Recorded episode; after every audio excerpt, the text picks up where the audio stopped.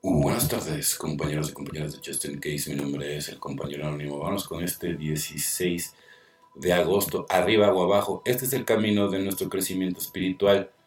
Cambiamos cada día. Este crecimiento no es el resultado del deseo, sino de la acción y de la oración. Nuestro estado espiritual nunca es estático, sino crece, decae. Si nos mantenemos inmóviles, nuestro progreso espiritual pierde su fuerza ascendente. Poco a poco nuestro crecimiento se hará más lento, luego se detendrá y al final retrocederá. Nuestra tolerancia será cada vez menor, nuestra voluntad de servir a los demás desaparecerá, nuestra mente se estrechará y cerrará y pronto estaremos donde empezamos en conflicto con todo y con todos los que nos rodean, incapaces de soportarnos ni siquiera a nosotros. La única alternativa es participar activamente en nuestro programa de crecimiento espiritual rezamos en busca de una sabiduría mayor que la nuestra, que procede de un poder más grande que nosotros. Abrimos la mente y la dejamos abierta para que nos pueda enseñar y podamos aprovechar lo que otros comparten con nosotros. Demostramos la buena voluntad de probar nuevas ideas y nuevas formas de hacer las cosas viviendo de una manera completamente diferente. Nuestro progreso espiritual toma fuerza y velocidad impulsado por un poder superior que cada día llegamos a concebir un poco mejor. Con respecto al crecimiento espiritual, hay dos alternativas, arriba o abajo, y muy poco en el medio. Hemos descubierto que la recuperación no se alimenta de deseos y sueños, sino de oración y acción. Solo por hoy lo único constante de mi estado espiritual es el cambio. No puedo depender del programa de ayer.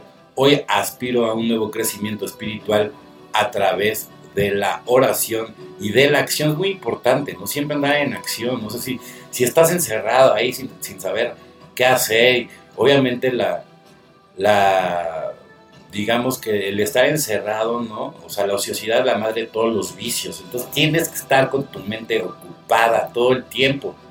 Yo había desaparecido. La siguiente pregunta que nos podemos hacer es, ¿Qué queremos decir cuando hablamos de haber causado daño a otras personas? ¿Qué tipos de daños puede causar a otra persona?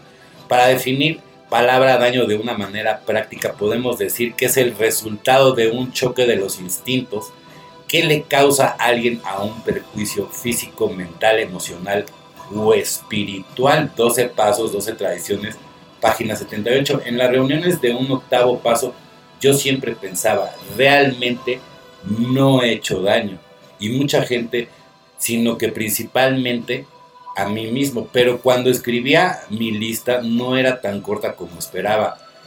Era que tú me gustabas, que no me gustabas o que necesitaba algo de ti. Así de simple.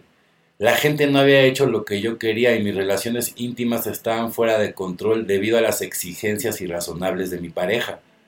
Eran estos pecados de omisión debido a mi forma de beber. Yo había desaparecido, nunca envié tarjetas, nunca devolví llamadas, nunca me hice presente para otra gente ni tomé parte en sus vidas.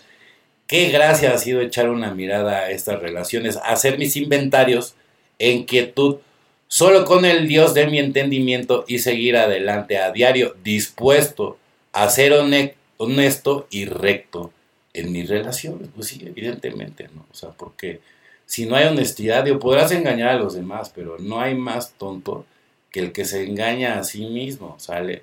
Entonces, si tú te vas a mentir, bueno, pues miéntete, y a lo mejor a tus hijos, y a lo mejor a, mucha gente, pero en realidad tú sabes lo que escondes y lo que llevas dentro, ¿no? Y si, y si te beneficia, crees que te beneficia el mentir, pues adelante.